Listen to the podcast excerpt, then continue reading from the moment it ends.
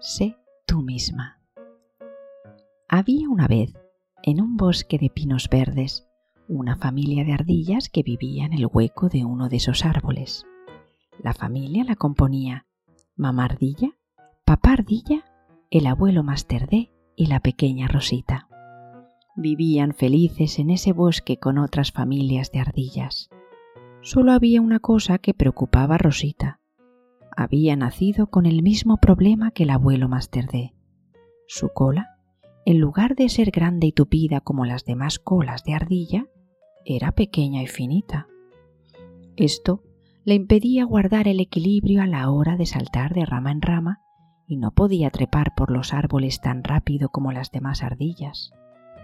A menudo sus amigas no la elegían en su equipo cuando jugaban al que te pillo. Su amiga Violeta le decía No, tú no, Rosita, que contigo perdemos. Por las noches, Rosita volvía triste a su casa y se lamentaba a su madre. No sé hacer nada bien. Con esta cola que tengo, no consigo ganar ninguna carrera. Mis amigos consiguen siempre las mejores bellotas y las piruetas me salen torcidas y sin gracia. A lo que su madre le respondía con un tono de consuelo. No te preocupes, Rosita. Tu abuelo me contaba de pequeña que él a veces no podía hacer cosas que eran normales para otras ardillas. Él también se ponía triste, como tú, hasta que descubrió que había muchas otras cosas que le ponían contento y de las que podía disfrutar. La ardillita, esa noche, pensó en qué era aquello que le gustaba hacer a ella. Algo que se le diera bien, que la hiciese especial y diferente a las demás. A la mañana siguiente, su madre le preguntó ¿Y? ¿Has pensado en algo que te gusta hacer? ¿Que te ponga contenta? No, mamá. Creo que no tengo ninguna habilidad. No hay nada que pueda hacer especialmente bien, respondió Rosita decepcionada.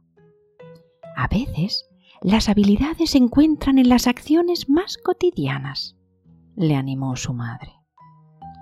Esa tarde, Rosita fue después de la escuela a su lugar favorito, el riachuelo que desembocaba en una cascada cerca de donde vivía. Le gustaba sentarse en la orilla, escuchar el ruido del agua y observar los pececitos de colores. Era el lugar donde se sentía más feliz. Estaba tan tranquila disfrutando del trino de un pajarito cuando escuchó una voz que gritaba y pedía ayuda. Le pareció familiar. ¡Socorro! ¡Me ahogo! Fue corriendo al lugar donde se oía la voz y descubrió a Violeta dentro del río, agarrada a una rama que iba camino de la cascada. La corriente la llevaba río abajo. En lugar de ponerse nerviosa, Rosita respiró hondo y tomó unos segundos para pensar. Se acordó que muy cerca de ahí había un montón de ramas largas y finas.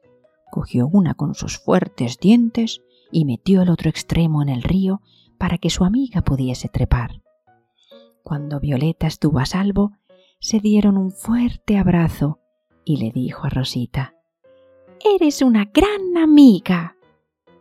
Rosita se fue muy contenta a casa y contó a su familia todo lo que había pasado. Su madre sonrió y le dijo Estoy muy orgullosa de la ardillita en la que te estás convirtiendo. ¿Y tú? ¿Qué piensas ahora sobre ti? Pues... que me gusto tal y como soy. El abuelo Master D le guiñó un ojo y celebraron todos juntos la gran hazaña de Rosita.